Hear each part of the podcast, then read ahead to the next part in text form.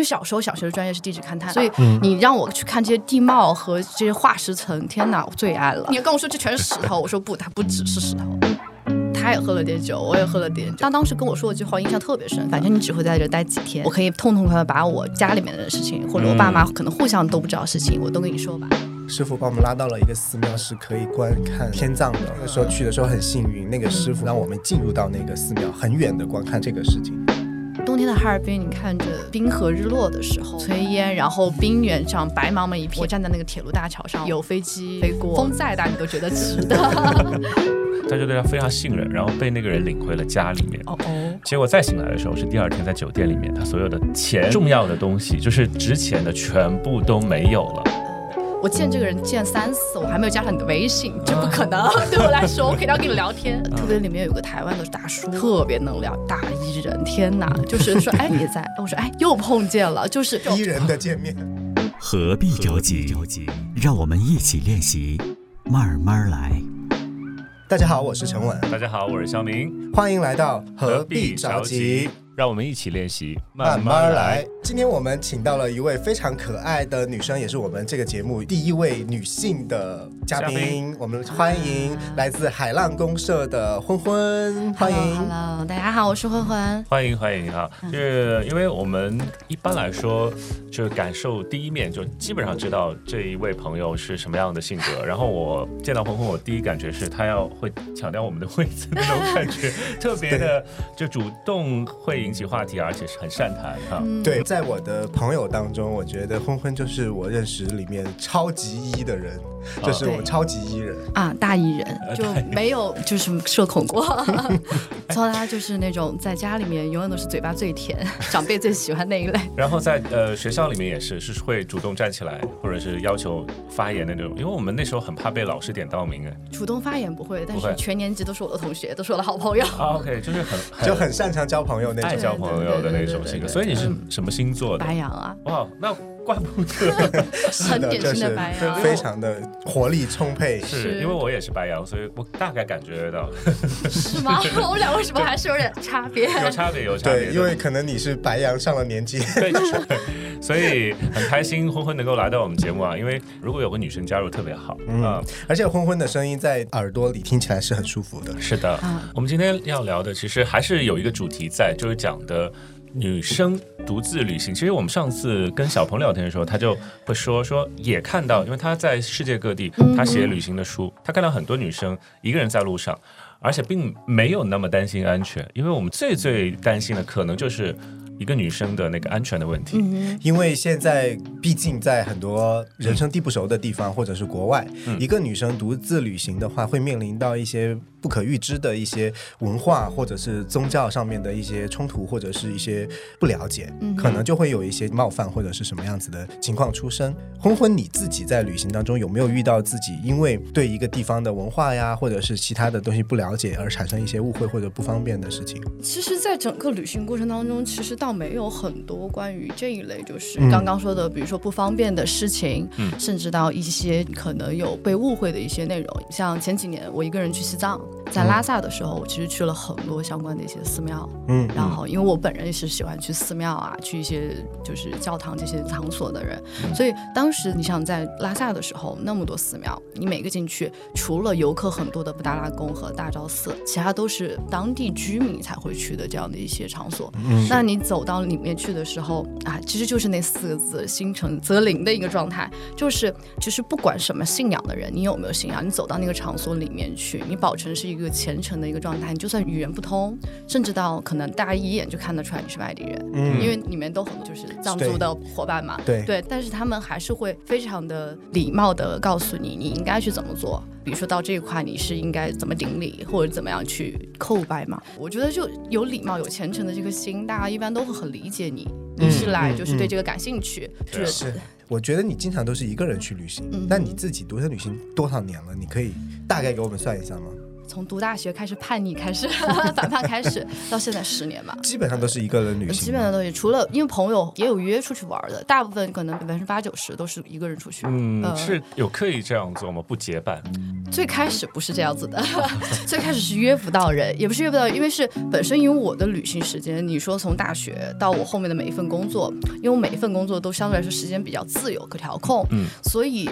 从大学期间开始，可能我经常就是临时起意的这样的一个心态特别多，就是我可能突然想到，哎，我最近想去哪儿，或者是临时我工作上有调休了，我就说，哎，要不要去哪儿？然后也会约朋友，就说，哎，你最近要不要去哪儿啊？我今天要去敦煌，你走不走？走不起，大部分走不起，然后就说的是因为没时间，或者是有时间冲突的情况下，那大部分我就选择一个人走了，是这样子。你很多时候都是这种说走就走的旅行吗？对，因为我喜欢这种状态。就是没有事先去规划和定义，就是我的朋友们跟我一块出去旅行，我也会有感受到这个点，就是我不会提前做任何规划，我只会先定了这个地方，啊，我要去，去了之后我才会感受到啊。我今天要干嘛？明天要干嘛？就一天想一天的事情，活在当下吧。白羊座的别心。呃，选择目的地是随机的。嗯，但是还是会有，就是自己想要去的。那一般是以什么标准来确定这个目的地呢？呃，一般来说两种，第一种就是自然风光特别好，因为在城市里待久了，你就会想去那种山海的地方，就是大山大海的那个位置。然后第二种话就是它的文化属性特别强。就是比如历史古城啊，对，或者是有一些更深的什么文化底蕴的这种，或者是我可能知道它就是因为某首诗、某篇文章，或者是或者是某首歌，或者是 小红书上某一个啊，小红书其实我不太看。那你一般会在什么地方？就是你说我们说就是风景很好的这种信息，你是从哪里来的？风景很好，不是初高中学地理就知道了。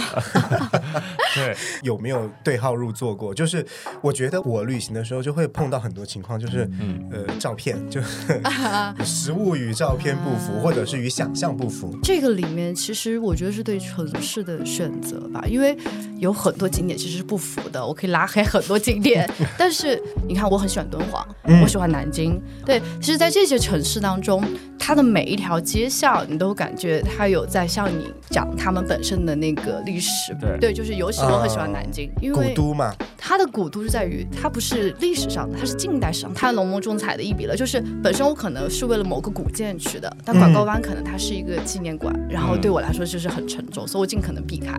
对，就很多纪念馆压根就没去过。对我尽可能只走它的人文线的那个部分，是这样子。嗯，你会特意去走一走，看一看那些不知名的地方吗？就是，呃，会。其实我很爱钻巷子，就 我们所谓的冷门目的地，算吧，算。其实，但是冷门目的地也好，或履历，它其实是现在，比如说打卡属性强，社交平台多了以后，大家才会有这个意识的。最之前，我其实不太看旅游点评的一些。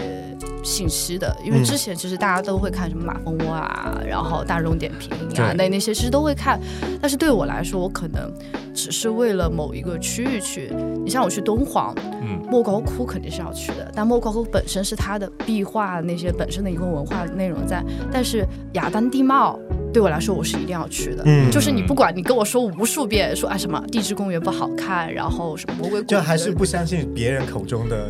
各种评价是因为因为小时候小学的专业是地质勘探啊，对，所以初高中对于地理的一个学习相对来说更加的擅长一些，所以你让我去看这些地貌和这些化石层，天哪，我最爱了。嗯，就是 你跟我说这全是石头，我说不，它不只是石头。嗯，我觉得这一点特别好啊，你本身有一个偏好在，或者是有一个执着点在，你就会去找。我不管别人怎么说，我还是要去看一看。你可以找到旅行当中的一些亮点。其实很多人会觉得旅行当中其实有。很大部分是无聊的，特别是在交通工具上。就像我们当时也是去敦煌，去这些地方，我们就觉得一个目的地到另外一个目的地这个当中的一个通勤时间，就是交通时间太长了，就往往就有几个小时。这几个小时基本上就是一天当中来来回回你就完了。其实你的很多的这些点在这个中间就会断掉，你精神上就会断掉。我有一个朋友就是这样，他在这个途中他就崩溃了啊。你会有这种情况吗？啊，是这样子，就是我有朋友很爱跟我出去玩，也有朋友很烦我，就是因为我可以全程在车上不停歇的说话和聊天，我可以不睡。就是我为什么对敦煌的好感印象很高，就除了本身对于景点也好，或这个城市的整个状态也好，我很喜欢以外，是我在旅行过程当中。我遇到的人都很不错，像我在敦煌，你看他从敦煌的城市里面一路往魔鬼城那边走，对对，其实很远，它整个的一个单程的一个线路可能都要四五个小时。对，我也去过。对，很有意思一个点，当时我们在路上是因为我是冬天去的敦煌，所有人都觉得不应该冬天去，真的这个天气条件可能不太好。对对对，因为其实敦煌有很多那种很有意思的客栈，嗯，它都是关门的状态，就歇业的状态，因为它是完完全的淡季啊。对我很喜欢那种反。季去，就为什么十一二月份去？我希望那种就是没有人的状态。我对荒漠的所有想象就是没有人，无人区就应该没有人，不应该是乌泱泱的所有的游客的一个存在的一个部分。所以到了敦煌之后。第一天的时候，我其实还没有去莫高窟。我第一天就在县城里转悠，转悠完的时候，当时我还问酒店前台，我应该怎么去魔鬼城？嗯，他说了两种方式，一种是出租车自己包车去，嗯，第二种你去报一个小团。我思前想后，我觉得还是报一个小团比较合适。出租车的话，它有点贵，特别贵。对我们就是因为四个人一起分摊这个，嗯，因为我当时只有一个人，而且当时前台特别惊讶，问我。你要大冬天的去魔鬼城啊？我说是的。然后他把大堂经理叫过来，他说：“哎，他明天要去魔鬼城哎，就那种状态。对，到第二天我就报了一个那种小团嘛，六个人的小团。他其实也不叫团，他没有任何导游，他其实就是把你们六个人穿一起，给你包一顿饭，然后对，然后直接给你送到那个地方，让他拼个车。还挺好的。对，因为所有门票也是自己出。那就相当于只出了车费和餐费嘛。对对对，他其实就是一个拼车的一个费用，对我来说。对对对。我们六个人其实车上没怎么聊天。但是我们同时在每到一个景点的时候，就大家的行程点都是重合的嘛。嗯。旁边会有一辆大巴，是那种大的旅行团，二三十人的旅行团。因为我会蹭他们的讲解，导游讲解会蹭一下。应该一条线上是五个景点，到第三个景点的时候，我们还是跟那个大团是重合的。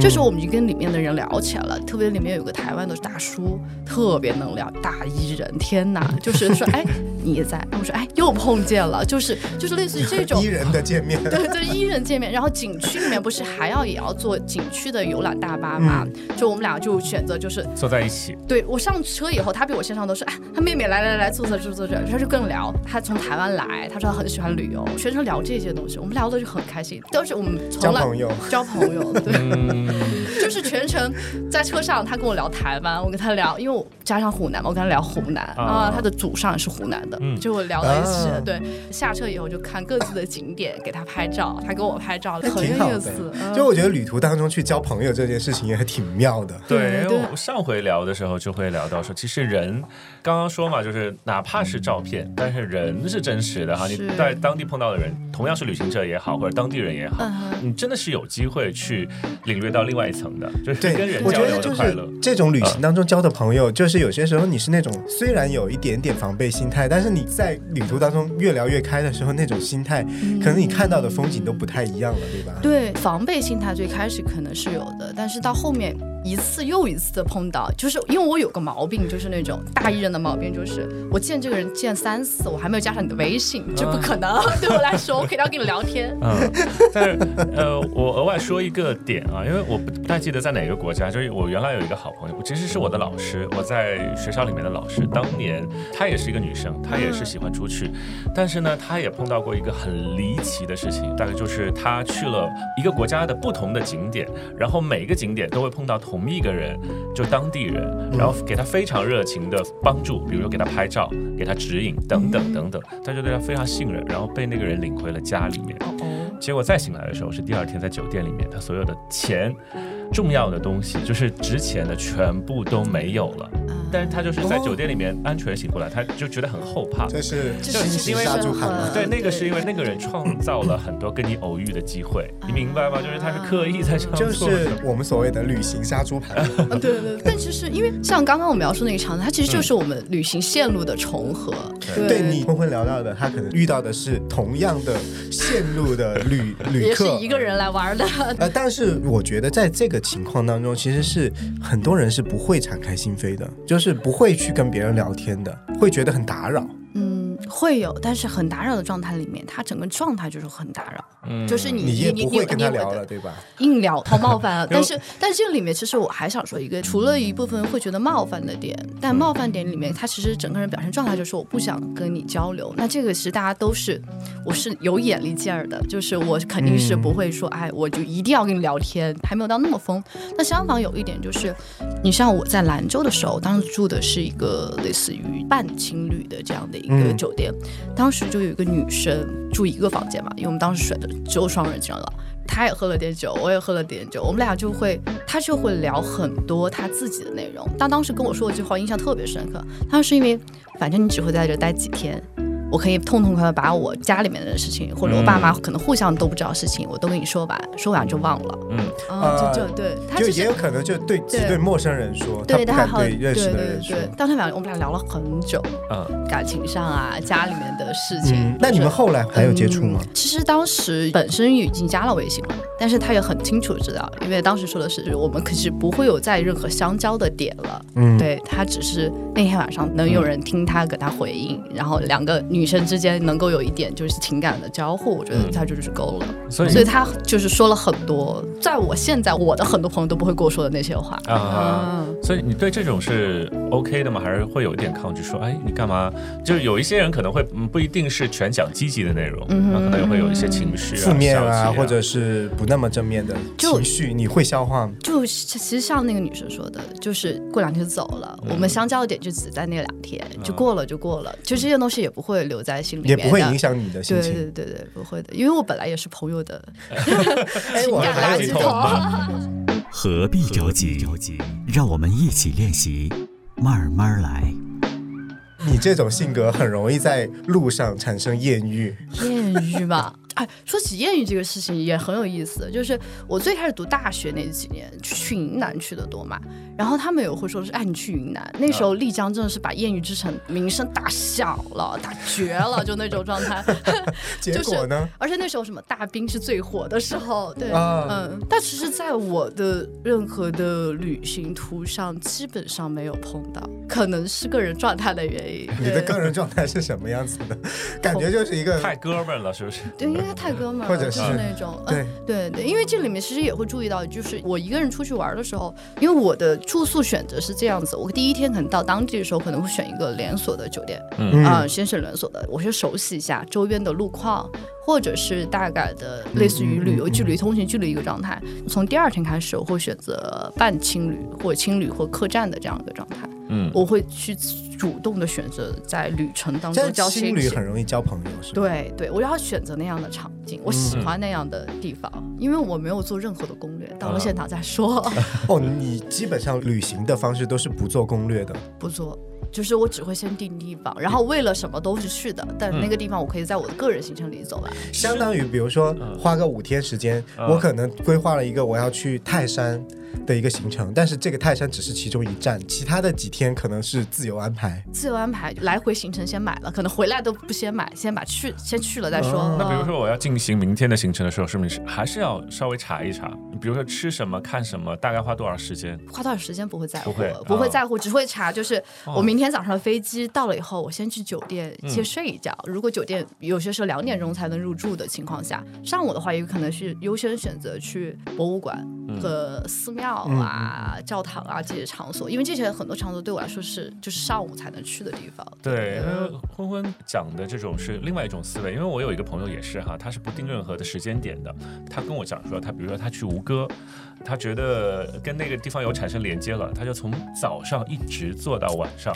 从日出坐到日落，就是在感受那个地方。他比如说去尼泊尔，他会说：“我本来去看一看，但是我觉得跟当地人处得来，我就留了半个月时间。”啊跟当地人一起生活，我觉得这种感觉很好，因为大家现在都是按部就班的，就制定了很多的行程计计划。你们是另外一种，这也是我不喜欢跟朋友出去玩的。我因为我朋友会把每一步、每一天、嗯每一个小时或两个小时的一段路程想好，就是我一定要在这个点去这个地方，嗯就是那种我说我不行。你不是一个很受控制的人，是吧？对对，我是控制的人，就是我可以在这个博物馆里面待几个小时，但是我不会为了你就是要赶行程，就是要去打卡，说哎这个是谁谁谁推荐的，我说我不去，再见，就是那种状态，啊、我那们就各自分开就好了我。觉得你这种也不错。那你会不会这种，比如说朋友跟你说某某餐厅很好吃，一定要去吃，你会去这个地方呢？看它的菜类品种，因为我才是朋友圈当中那个行走的大众点评啊。你还是会去找美食？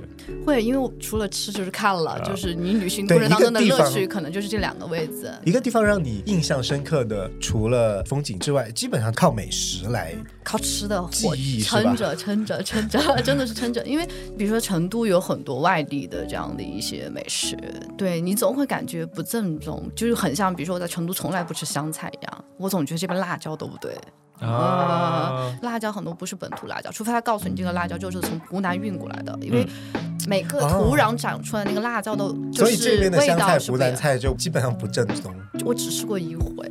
就再也没吃过，所以我一般我不在外地吃。还是要相当于到一个地方去体验一个地方的美食，这个是一个很标准的行程。就这个是对我的一个标准行程，但是吃什么，游客要去吃的什么必打卡点，对我来说不是必选项。那你一般从哪里去得到这些信息？聊天，聊天。对，因为其实本身包括酒店前台也好，或者是民宿老板，或者你在旅途当中遇到的人，正儿八经会给你推荐当地人说，啊，我平常去吃的那家早餐店是哪家？对对对对，然后比如说我最爱吃的就是那家，我觉得你一定要试一下，类似这种。对，就我就当地人的口中去得到这种就不会踩雷的，对我来说。是我一上回去北京的时候，因为北京的司机很爱聊天，我上车也会跟他聊。然后我第一个问的就说：“哎，你们平时去哪边吃涮羊肉？”他就会告诉我说：“哎，哪个我的胡同口，然后有一家开了三十多年的大众点评，只有三点三分，但是非常好吃。对，那个基本都不会错。所以其实我们以前没有这么便捷的五 G 网络的时候。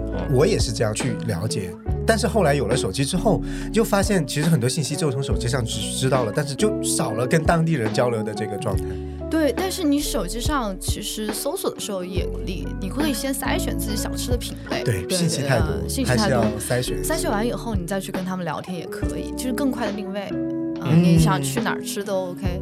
但是我更习惯的就是那种，你像我在广州就很喜欢那种，你走嘛溜达嘛，可能这块就是骑楼的老街，然后那边可能就是一些邻国的一些建筑。但溜达一个拐弯，你看到一个煲仔饭店，一个平平无奇的小店，但里面做了很多当地人是觉得，不用搜，你都不用打开手机任何，你就坐进去吃就对了，一定好吃。嗯，其实老广的口味也很。棒，就那种对对对对对，这个也是好，就是我也会这样做，我会看人里面坐不坐得满，对，那个很重要，对对，很重要。真的是一个很好的招牌。那你自己在旅途当中有没有很难忘的这种地点？你也想种草我们呢？很多哎，每个地方都有。就我觉得，就看你在旅行过程当中碰到的人是什么。就像我刚刚说的，我对西安印象、城市印象非常好。这个非常好，来自于当时我们第一次去西安的时候，跟大家同学约的一块去的。嗯。我们先一群人约了去了洛阳。嗯。然后洛阳以后玩完以后，其实已经分散了。我们当时要回来考试，要准备考研来着，一群人。然后发现从洛阳回成都机票太贵，然后发现从西安回特别便宜，西安。啊。然后当时我对西安的印象很好的一个状态是，当时我们从骊山，骊山出来以后要去兵马俑，当时说找个黑车嘛，你想当时开 黑车，哇，你胆子有点大。我们我们有男生，我们四个人当时，四个人就是从骊山出来要到兵马俑过去的时候，你想。一六一七年，你会觉得那时候打车软件已经起来了嘛？是，只是我们当时觉得打不到车，然后很多那种黑色司机不是在景点门口会招揽嘛？说哎，我们当时问了一辆，就直接问的那个司机叔叔，他跟我们说的是三十还是四十？然后我们其实就觉得哎，景点打车，然后我们说便宜一点嘛，然后最后反正定价应该是在三十左右。然后我们觉得三十块钱一个人，四个人也还好，我们就跟他就算了一下账，就觉得因为挺远的，十几二十几公里。然后我们说，哎，那可以啊，没问题嘛。然后我们就走。但是后面我们发现不对，他聊的就是原来是三十块钱一辆车，就单程啊，就我们直接全部过去啊。而且这里面特别好笑，就因为当时我们是中午，就是一点多左右，他看我们从灵山出来，就会问我们，你们吃饭了吗？我们说还没吃。然后就跟我们说，就是我们平常常去的一家凉皮店，等会路上会路过，我等你们，你进去吃就好了，不加你们任何钱，你吃多久都没关系，慢慢吃，我们就在外面等你。嗯。然后我们当时特别不可思议，就是他也没进来，我们想着赶紧吃完，十分钟出来，他在里面抽烟，所以我们就给他带了一瓶饮料嘛。我想着就是司机也不容易，我们又上路，上路一路跟我们介绍，他说你看嘛，我们在骊山过来，就是我们那个哎。灵童啊，说他们灵童的石榴，正好我们去的那个正好是季节，然后说你看这周边的石榴和柿子是特别好吃的，你要看当地人要教我们怎么辨别当地人，就一路跟我们嗨聊。在送到兵马俑之前，还有一个站是当时跟我们说，不是兵马俑地宫还没有被完全挖掘完吗？就是我们去看，只能看那几个兵马俑坑。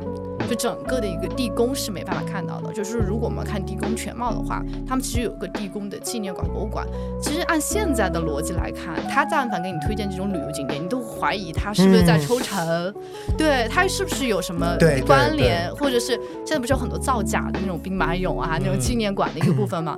当时我们想的是可以去看一下，真的很单纯。大学生的时候，他说绕路也不会收我们费用，只是说我们看一下，如果觉得不想进去，我们就直接再开去地宫就好了。嗯，我们当时也可以嘛，就看一下，确实是官方的景区，然后官方的这样一个纪念馆，他进去只要二十块钱门票，他没有跟我们一块进来，就也在外面等我们，没有提成，没有提成，我们也没有请任何导演，我们就一路进去了，而且那个官方景区自己会配官方导游，就一路给我们讲解下去，进去出来大概也是半小时左右。我们说的是叔叔不会走了吧？司机不会走，但是我们钱也没给嘛。嗯，他还在外面等我们，然后又给我们送到了兵马俑就地宫的那个景区门口，然后跟我们说一定要请导游啊，他给你讲清楚了，你才能够懂为什么这些挖掘出来的时候它是九大奇迹之一，也会告诉你为什么它当时挖出来的时候是那个有颜色，现在会风化什么样子状态的时候，我说可以啊，然后最后给钱时候我们还于心不忍，整个来说行程一个半小时，嗯，只收我们三十块钱。全程跟我们聊天，跟我们介绍周边的景点的时候，我们说救命啊，从来没碰过这么好的一个。他说觉得我们是外地游客，他也想宣传自己的家乡。嗯，就因为一个人对一个城市改观哈啊，因为大家都会有刻板印象，说哎你拉人的嘛，而且是而且你会给你推荐景啊，对，你会觉得他心里面会藏着很多的那种小心计，其实并不是哈。没有哎，我也是就选司机这一点上面，就是我在西藏和在台湾的时候，我们都选择了包一个那个。出租车，然后去到各个地方。那我觉得请到的师傅很重要，他会给你很真诚的给你推荐很多好东西。是，我觉得这种状态真的挺棒的哈。之前我去拉萨也是一样，我们那个师傅把我们拉到了一个寺庙，那个寺庙是可以观看天葬的一个地方，但是其实上现在他早就已经没有开放这个东西了。只是我们那个时候去的时候很幸运，那个师傅他把我们以。一些关系或者是什么样子的办法，让我们进入到那个寺庙，很远的观看这个事情。但是这个确实是我们行程里面完全没有的，是他告诉我们可以去怎么怎么样，那个也不收费的，他也是在外面等我们一个多小时。嗯，我觉得就是一个城市形象代言人，就是当地人。对，当地人本身很好的话，他会给你很多的加分。何必着急？让我们一起练习，慢慢来。目前来说，最治愈你的某一趟旅程是什么时候呢？分季节，你像冬天的哈尔滨，嗯，我很喜欢那种冰河的日落，是是这样子，就是日出和日落对我来说都很好。但日出真的好短暂哦，短暂，但是它可贵，它可贵，嗯，对，它就可以欣赏很久。所以就是我可能在选择城市，尤其是城市，山海倒不会，城市当中我会尤其一定要看，就是选一个地方看它的日出和日落。你看，在冬天的哈尔滨，你看着冰河日落的时候，远处那种就就是那种炊烟，然后冰原上白茫茫一片，然后很多人在那个冰面上走。我站在那个铁路大桥上，我看他们的城市，然后有飞机飞过，哇，就是风再大你都觉得值得。所以我现在我说去东北千万不要其他结局，我们就冬天去，因为南方孩子对雪有执念。对我来说，就是那一刻。什么都值得，不管我在那等了两个小时，就是就等那个日落慢慢往下走，都是很棒的。其实还有就是，我敦煌那天有在看鸣沙山的日出，因为当时我也看，我我看的是日落啊，因为当时是淡季的时候给的，当时的门票政策是你一次门票可以进两天。啊！我第一天进去的时候看的是日落，然后走出来的时候，鸣沙山的那个天空变成蓝色，然后星空满布。因为冬天天空非常的干净，非常干净。你走出来的时候，你会觉得我一定要再看它的一次日出。所以大天一大早起了床，然后进了鸣沙山。嗯。这些景色我真的是非常想看到，因为我当时去鸣沙山的时候遇到国庆节全是人，你很难很认真的去欣赏一些东西，因为你总会被周围的东西感染。我去西北的时候都是去的没有人的，啊，就是有这种状态就特别好。去莫高窟的时候，当时进去只有我们一个团，只有我们那一辆车，进去以后只有我们那批人啊，就是没有人，太好了。就在天的那边，很远很远，有美丽的月牙泉。它是天的镜子，沙漠的眼，星星沐浴的乐园。从那年我月牙泉边走过，从此以后环绕。前，也许你们不懂这种爱恋，除非也去那里看看，看那看那月牙泉，想